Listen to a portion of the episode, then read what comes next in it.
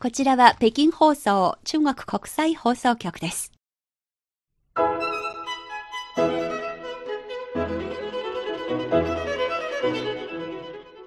皆さんこんばんは。ハイウェイ北京中国情報ラジオ火曜日2時間目の CRI インタビューご案内の大正円です。各種様々な業界で活躍されている方たちにじっくりとお話を伺うこのコーナー。今回は月1回のシリーズ企画、日本の自治体職員在中国ジャーヨーのコーナーです。今月は新潟市北京事務所からこの方にスタジオにおいていただきました。欢迎欢迎。こんばんは、新潟市北京事務所の池田と申します。今日はよろしくお願いします。こちらこそよろしくお願いいたします。それでは本題に入る前に、まずは池田さんのプロフィールをご紹介いたします。池田博也さん、新潟市北京事務所所長。1963年新潟市生まれ。1988年新潟市役所に入庁。秘書課を皮切りに国際関係、都市計画関係、企画政策関係、区役所総務関係、農林水産関係業務を担当。2017年4月より新潟市北京事務所社長。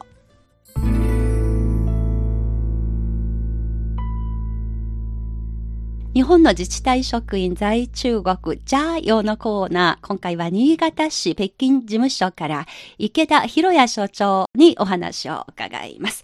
まず中国では特にウェブサイトのユーザーの皆さんがどのようにしてこの新潟県について語られているのかを、はい、まず私の方でピックアップして紹介させていただきたいと思います。まあ、新潟でちょっと検索をかけてみますと、やっぱり何よりも新潟は桃源郷のような世界だと、そういう書き込み結構ありましたね。例えば留学生のレイコンさんという方は1年間新潟市に滞在していたようで、コシヒカリのお米、とても懐かしいとか、そういう感想があったりとか、まあ、とにかく人々が素直で素朴で優しいと、そういう印象を持っていたのが一番強かったようです。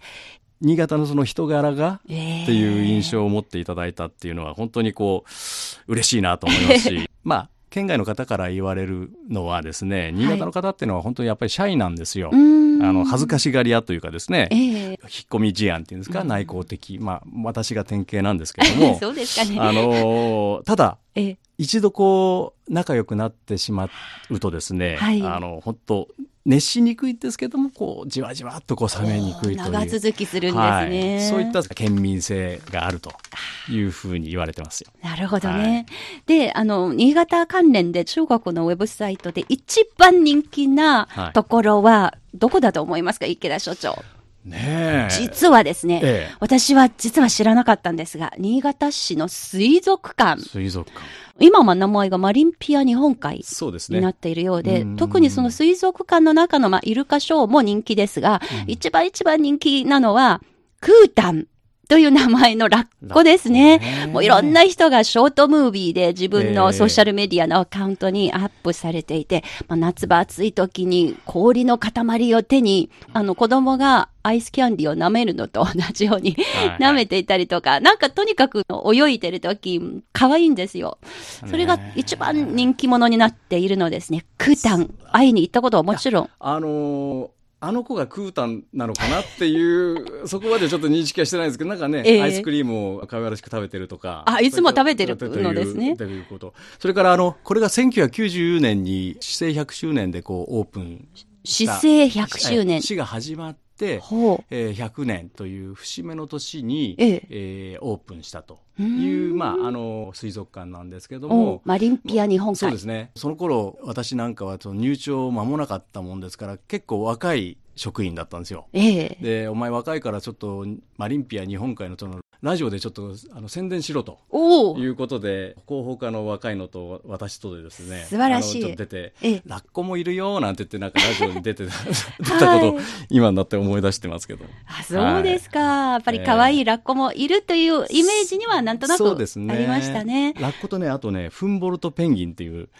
可愛いペンギン。うん、これもね、なかなか可愛いですので、ぜひ見に行ってください。お結構皆さん長生きするようですね。あの、資料によりますと、ええ、クータンというラッコが、アラスカラッコでもう18歳だそうですよ。まあ、この水族館、中国とも交流とかしたりはしているのですか？あのですね、先ほどまあ1990年にオープンというその時にですね我々3つの姉妹都市を世界に持ってたんですけども、えー、えーとアメリカのガルベストンあのメキシコ湾に浮かぶ島が、え。ー、都市になっている。海辺。海辺なんですね。そこからメキシコ湾の魚をそれからロシアのハバロフスクという極東の極東の、はい、中心地ですね。そちらからはチョウザメをチョウザメ。はい、はい、で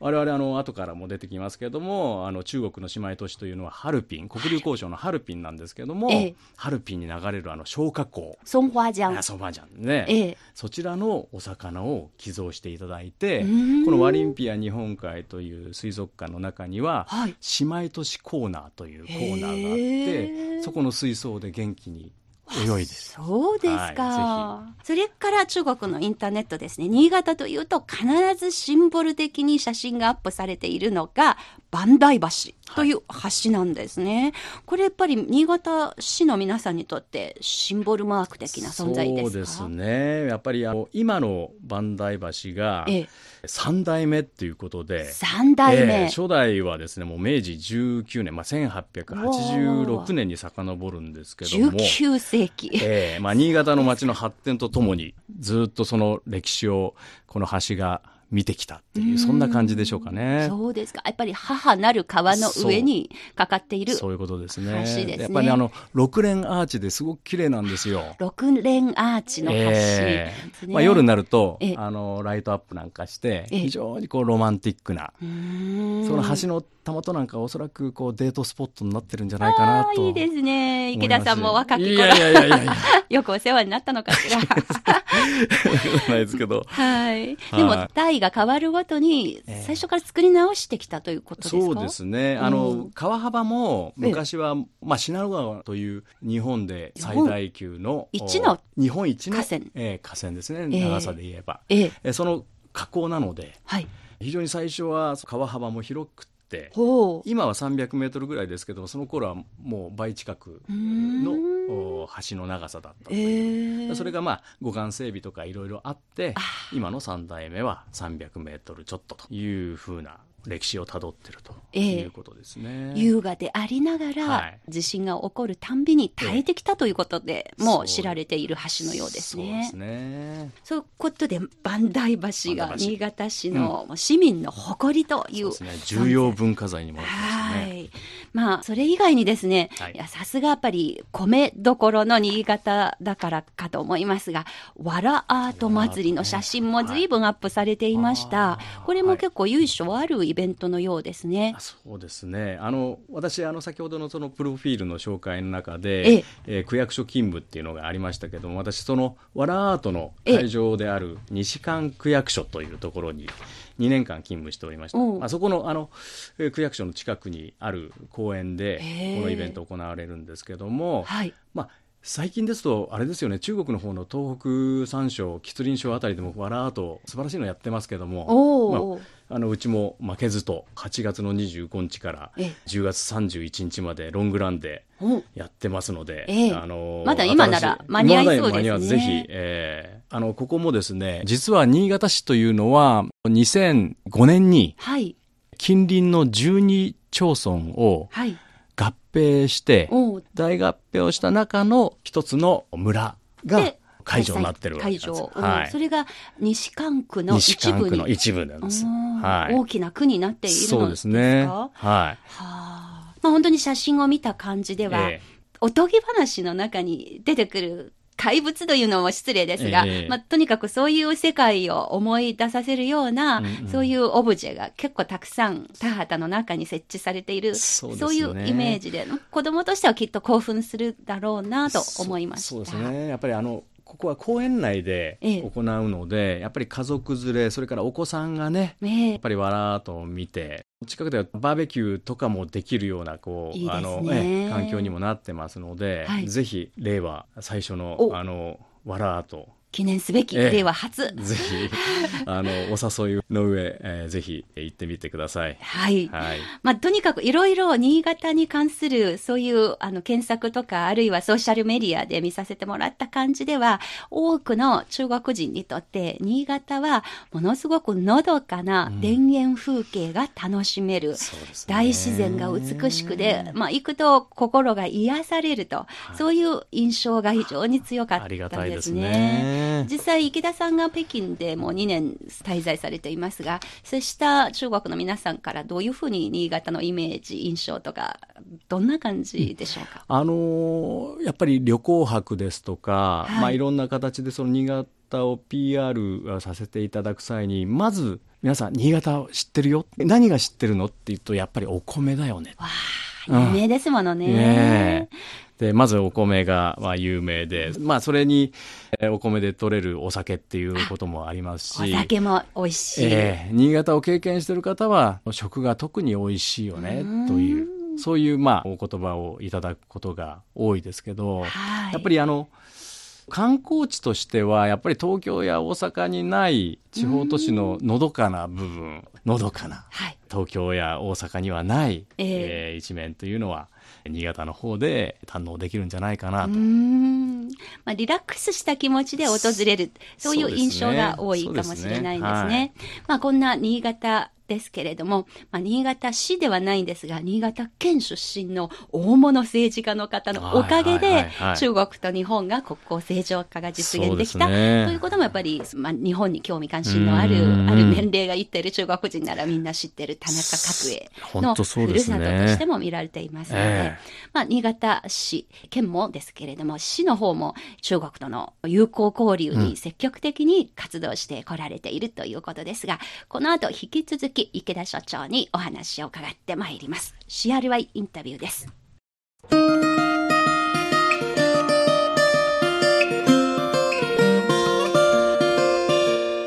お聞きの番組はハイウェイ北京 CRI 中国情報ラジオです。お聞きの放送はハイウェイ北京中国情報ラジオです CRI インタビューハイウェイ北京中国情報ラジオの日本の自治体職員在中国ジャーヨーのコーナー。今回は新潟市のこの方に北京放送のスタジオにおいていただきました。こんばんは。新潟市北京事務所の池田と申します。よろしくお願いします。どうぞ引き続きよろしくお願いいたします。ますさて、新潟市と中国との友好交流についてですが、中国でも姉妹都市があるとさっきご紹介ありまして、ハルビン市なんですね。そうですね。えー、国流交渉のショートですね。はい。1979年。はいですね。あの、日本と中国との第1号の姉妹都市関係。まあまあ、姉妹都市とは言わず、中国の場合、友好都市と呼んでるんですけども、ね、あの、1973年の天津神戸が第1号なんですけども、はい、えー、我々は1979年に国立交渉のートハルピンと提携しました。はい、40年になる。そうですね。40歳。で、我々は市、政府同士。ええ、で、新潟県は国立交渉と検証関係。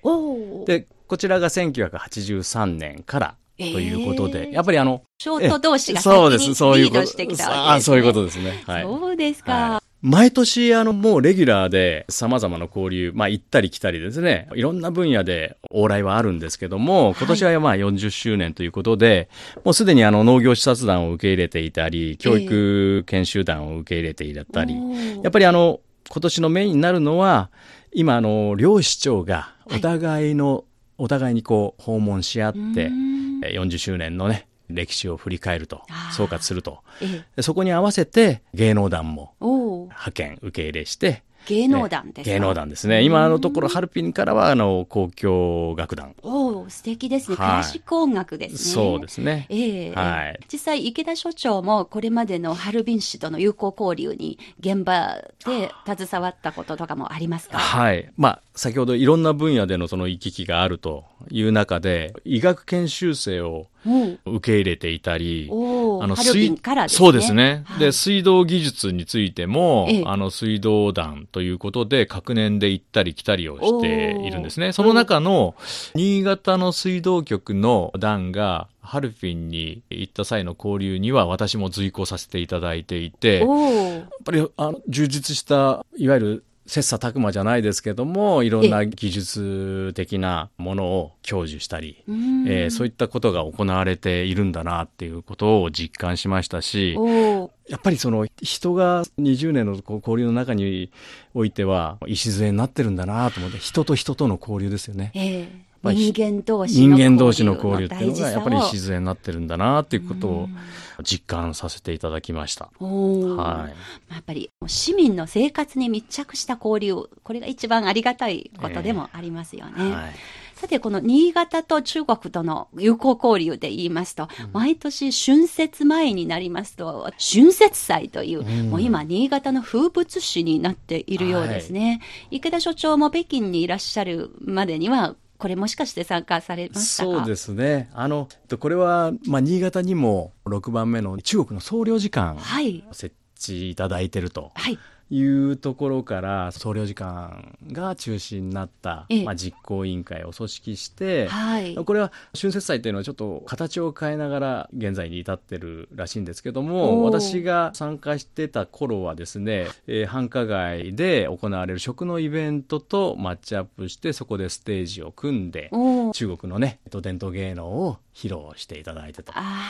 最近ですと、内モンゴルですとか、甘粛省の方から、素晴らしい芸術団をお招きしてですね、えー、しっかりした音楽堂で、はい、公演をやっていただくというような形に変わってるようです。はい。まあ、それと関連しまして、実はこれも今年 CRI の東京特派員も現場で取材してきましたが、中日の観光トップフォーラムという大きなイベントが新潟市で開催されたと。北京にいらっしゃる池田所長、その動きとかもちゃんとはい、注目していたのであのまあ、この話はあって、私も参加リストに入ってるよという話は聞いたんですけども、ちょっと北京でのちょっと仕事があったもんですから、はい、私は残念ながら参加することができませんでした。えー、で、まあ、担当部署に聞いてみたところ、中国の総領事さん、それからあの中国から来ていらっしゃる旅行者協会の会長さんですとか、はい、新潟県知事なんかが、まあ、ディスカッション形式で、えー、まあ、今後のね、日中関係の観光についての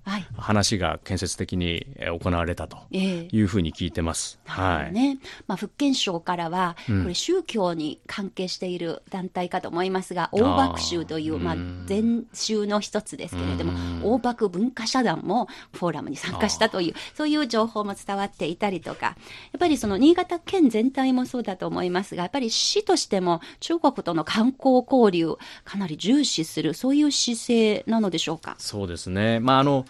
新潟県とタイアップする部分は非常に多い大きいんですけども、えー、うん、やはりあの、我々その港町ということで、もともとその、えー、外から来る方に対するおもてなしっていうその文化、DNA みたいなのが根付いていますので。新潟市、古町とかもそうですね。あの、やっぱりあの、外から船乗りということで、新潟によって、そしてまた船出していくと。そういった方々の体とね、心を休めていただくという、えー、という、その DNA を生かしてですね。なるほど。えー、そのおもてなしの心で、えー、受け入れていきたいなと。まあ、具体的に言いますと、やっぱりサイン表示ですとか、はい、外国の方にも優しい街づくりっていうかですね。ありがたいですね。今ね、あの、えっと、居酒屋なんかでは、あの、タブレットを使って、ちょっと言語を翻訳して、こう、オーダーができるような、そんな取り組みも始まってますので。メニューまで気配りをしてくださっているわけですね。はいはい、そういう形で、えあの受け入れをやってます。まあ、特に最近冬になりますとスキーする人増えていますので、えー、まあ、新潟市も含めて新潟県に、ね、中国からのスキーヤーがかなり人気のスポットの一つになっていると、ね、私も友達の中に新潟に行ってくるよっていう人は結構いますね。えー、はい、まあ、新潟と中国との友好交流について池田所長のお話です。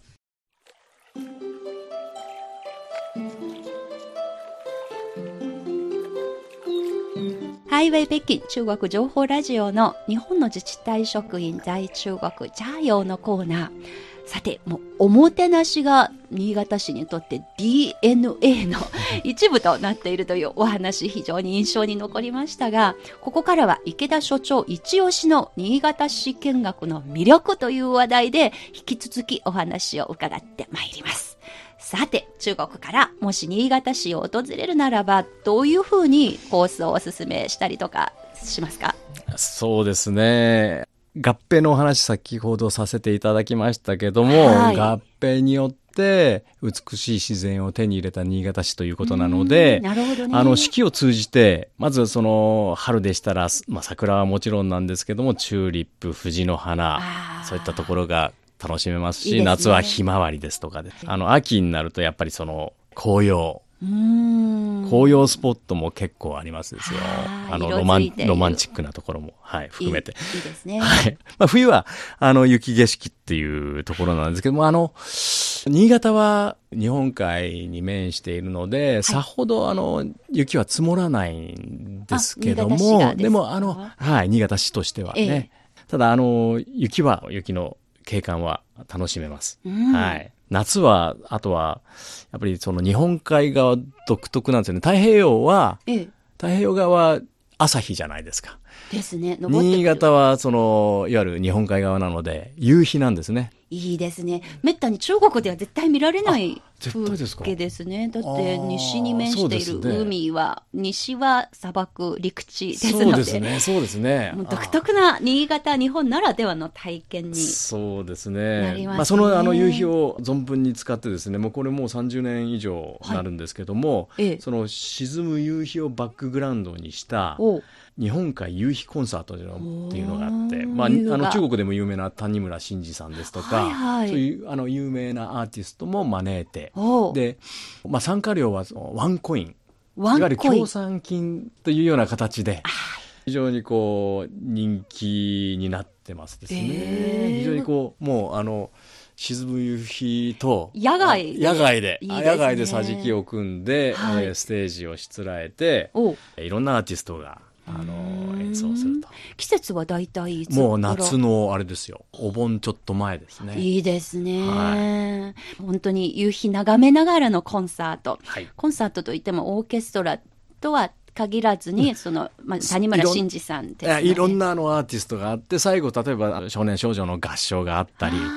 あの、バリエーションはすごく豊かです。いいですね。はい、まあ、こういう新潟市ならではのユニークな体験、この他もいろいろあるんじゃないでしょうか。そうですね。あの、まあ、新潟って言ったら、その、まあ、体験型の観光が楽しめる場所ということで、まあ、フルーツ狩りっていうのは、まあ、他の都市でもあるかなと思いますけど。桃狩り、ぶどう狩り。自分のオリジナルのせんべいを焼けるところってなかなかないかな。せんべい自分で焼く。ええ米どころですので。ほうベーカーというあのライスクラッカーねベーカーを作っている会社がかなりあるんですね。はい、あ新潟市にですね、えー、その会社が、まあ、いわゆる体験型っていうことで自分でオリジナルのせんべいを焼いていただくような施設もいいですねちゃんと作っていると。いいですね。みんな喜んで帰ってって行かれますよ。体験されて。さすが新潟ですね。せんべい焼き。はい。はい。その他にですね、あの、なかなか知らせてないんですけども、新潟にもその芸妓さん、芸者さんがいて、えー、京都の祇園、東京の新橋と並ぶ新潟芸妓という。あの芸妓さんっていうとちょっとこう敷居が高いようなイメージがありますけども、ね、私どもの方では例えばランチと芸妓の前をセットで3000円でと。手が届く値段ですもんね。あの価格帯になっておりますので、ぜひあの新潟でそういった経験なかなかできないですよね、芸妓さんの前っていうのも。えー、最近中国の TikTok という、抖音というあのソーシャル映像投稿サイトで、はあ、そういう芸者さんと一緒に映している動画とかがアップされていたり、古町での撮影もきっとあると思いますね。そういうのいいですね。そうですね。はい、やっぱり日本らしさがあるという意味ですね。えー、そういったところが残ってますね。えー、あとまあまあ、温泉地もちゃんとあるんですよ、新潟市内に。えー、これもね、合併によって得た地域なんですけども、はい、岩室という温泉地がありますので、はい、そこも、まあ、団体さん向けのホテル的な、ホテルスタイルの旅館から、まあ、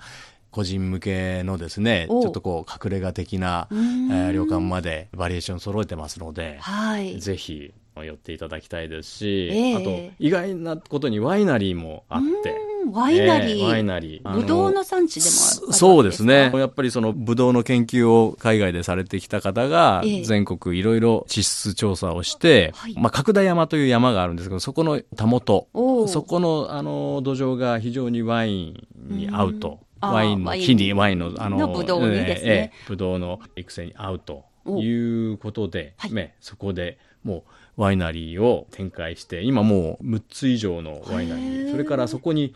実はもう10年ぐらい前からですかね、あの、温泉が出て。温泉が最近出てきたんですね、はい、そうですね、10年ぐらい前でしょうかね。私がちょっとこう、シティプロモーションの関係の仕事をしてた頃ですので、はい、そこの温泉もですね、またその、純和風の温泉ではなくて和洋折衷のすごくおしゃれなスパになってますので。おしゃれなスパになっているはい、まあ、そこでもう半日ぐらいはゆっくりと。心癒される、えー、体もですね、えー、時間を過ごしていただけるのかなといいですね、はい、やっぱり池田所長のお話を伺いますと、ええ、まあ、新潟市というのは、決してその狭い市街地という範囲ではなく、はい、平成の大合併ということを背景に、もう本当に自然豊かな、さまざまな表情のある、さまざまな個性のある、かなり広い地域のことになっている、はい、おっしゃる通りでございます。はい、それだからいろいろ体験できるものも随分豊かになっているということですね。すねまあ年がら年中多分おそらく四季折々のイベントとか体験とかできると思いますが、えー、中国ではちょっと話題になっている新潟ならではのもう一つのイベントが、大タコタコ合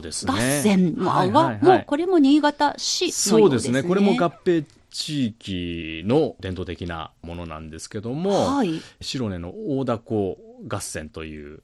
6月のですね頭に毎年やってるんですけども、これが白根の大凧、はい、1981年にも世界一大きなタコということでギネス登録ですね。そうですか。ギネス登録されているという。どんだけ大きいんでしょうかどんだけ大きいんでしょうかね。はい、40平米って言いますので、なんか40平米 ?40 平米っていうので、一部屋ちょっとしたホテルの一室なんかよりも 大きいかもしれないですね。40平米ぐらいの家に住んでいる同僚とかも私住んだことがありますけれども、まあ、部屋1個分、家1個分の。24畳。あの、まあ日本のね、畳で言うと24畳敷はあ、はい、まあ広く大きく作るのはいいんですが、うん、大事なのはそんな大きなものをどうやって空に上げることができるのかですよね。これはですね、まあ写真をご覧になっていただいたり、はあ、まあやっぱりその直に見ていただくとその迫力っていうのがもう臨場感持って体験できるんじゃないかなと。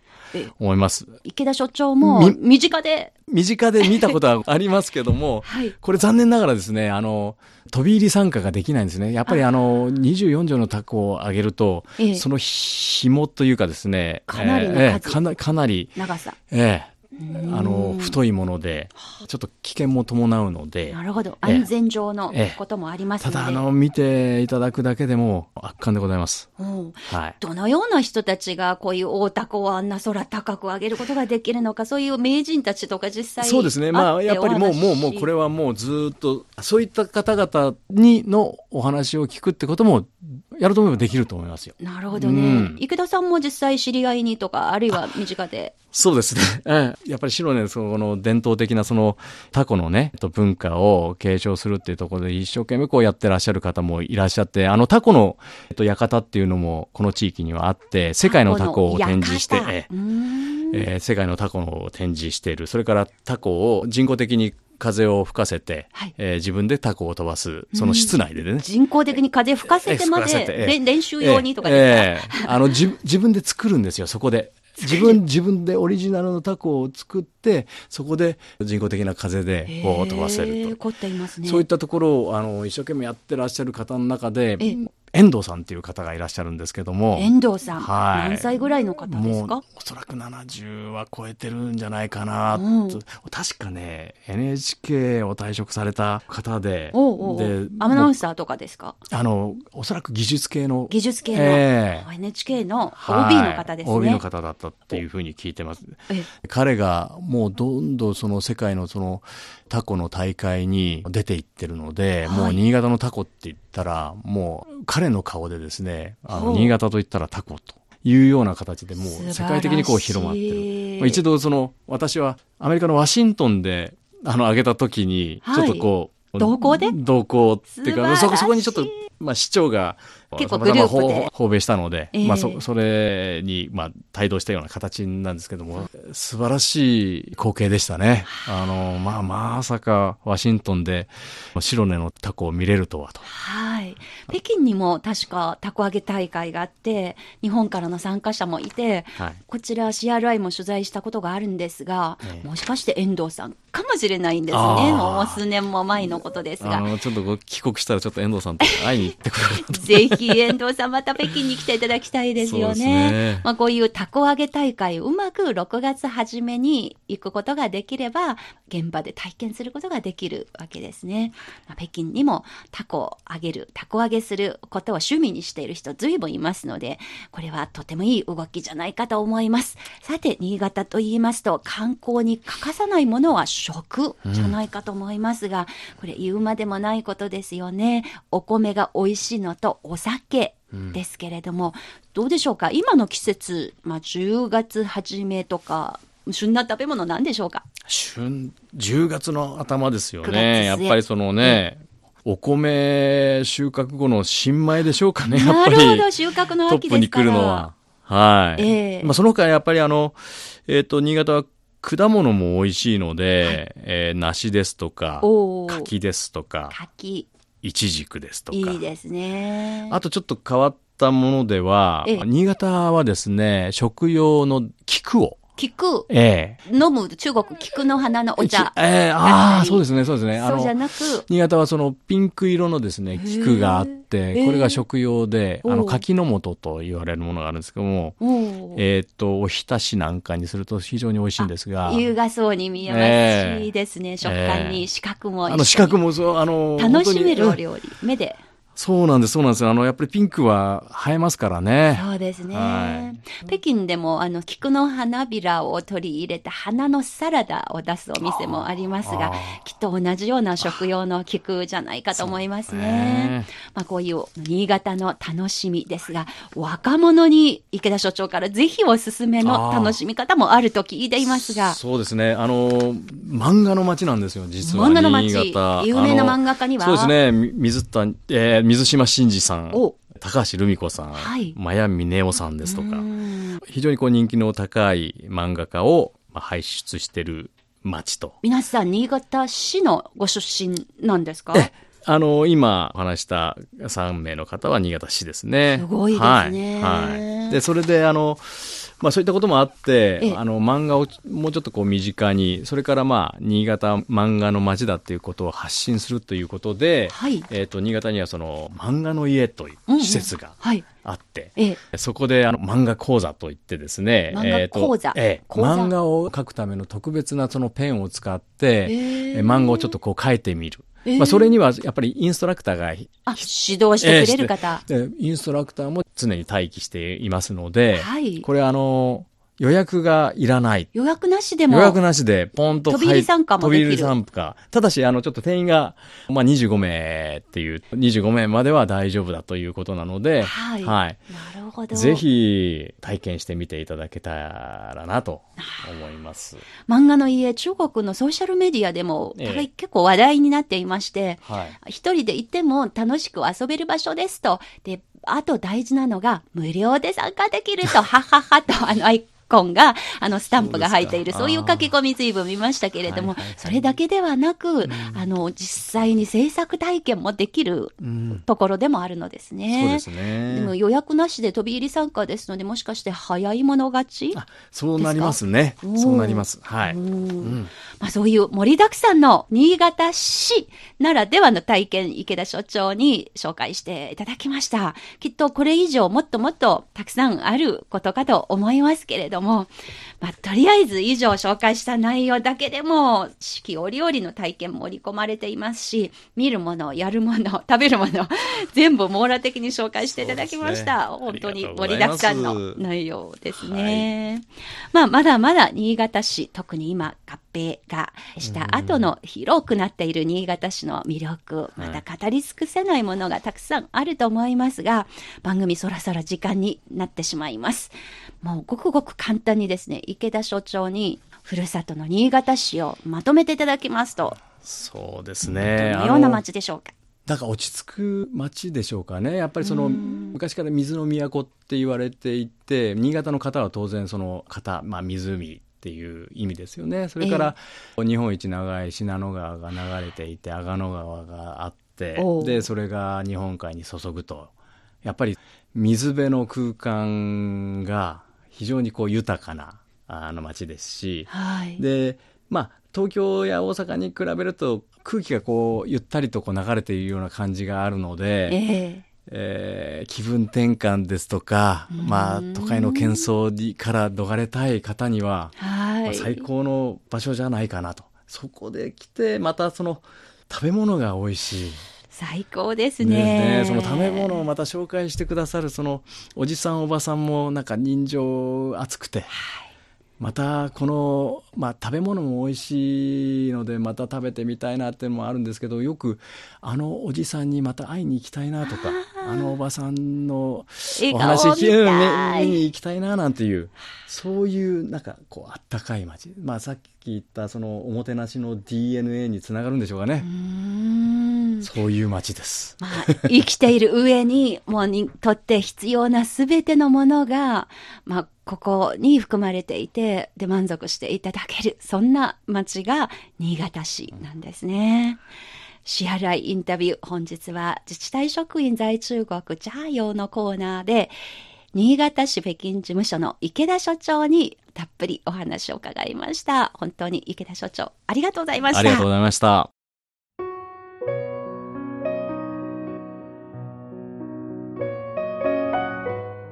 ということで、またもし皆さん、新潟に実際に観光に行っていらっしゃった方がいれば、また感想を聞かせてください。